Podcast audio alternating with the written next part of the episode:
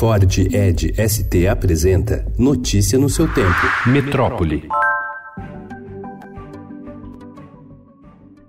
Dados do Instituto Nacional de Pesquisas Espaciais apontam que o número de incêndios no Pantanal de 1 de janeiro a 11 de setembro deste ano cresceu 334% em relação ao mesmo período de 2018, de 1.039 para 4.515. Os focos fizeram os dois estados que abrigam o bioma, Mato Grosso e Mato Grosso do Sul, decretarem emergência. Considerando o aumento percentual de queimadas, a alta observada no Pantanal é maior do que a da Amazônia. Em agosto, o número de focos na Amazônia foi 196% maior maior do que no ano passado. Diante de uma força crescente das facções brasileiras, o presidente do Paraguai, Mário Abdo Benítez, quer começar a usar as Forças Armadas do país para enfrentar o narcotráfico e o crime organizado. A fuga de um líder do Comando Vermelho nessa semana levou à queda do ministro da Justiça, que já vinha sofrendo desgaste desde junho diante de rebeliões organizadas pelo primeiro comando da capital em cadeias paraguaias.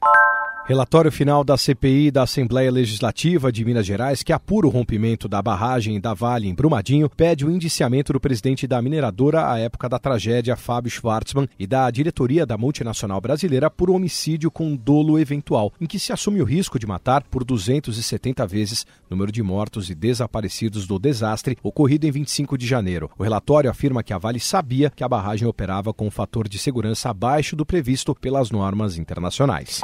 Doze linhas de ônibus da cidade de São Paulo passarão a aceitar o pagamento da passagem por meio de cartão de crédito, débito ou pré-pago a partir de segunda-feira. O novo serviço valerá apenas para os cartões físicos ou digitais com tecnologia NFC, contactless, que funciona por aproximação e sem o uso de senha.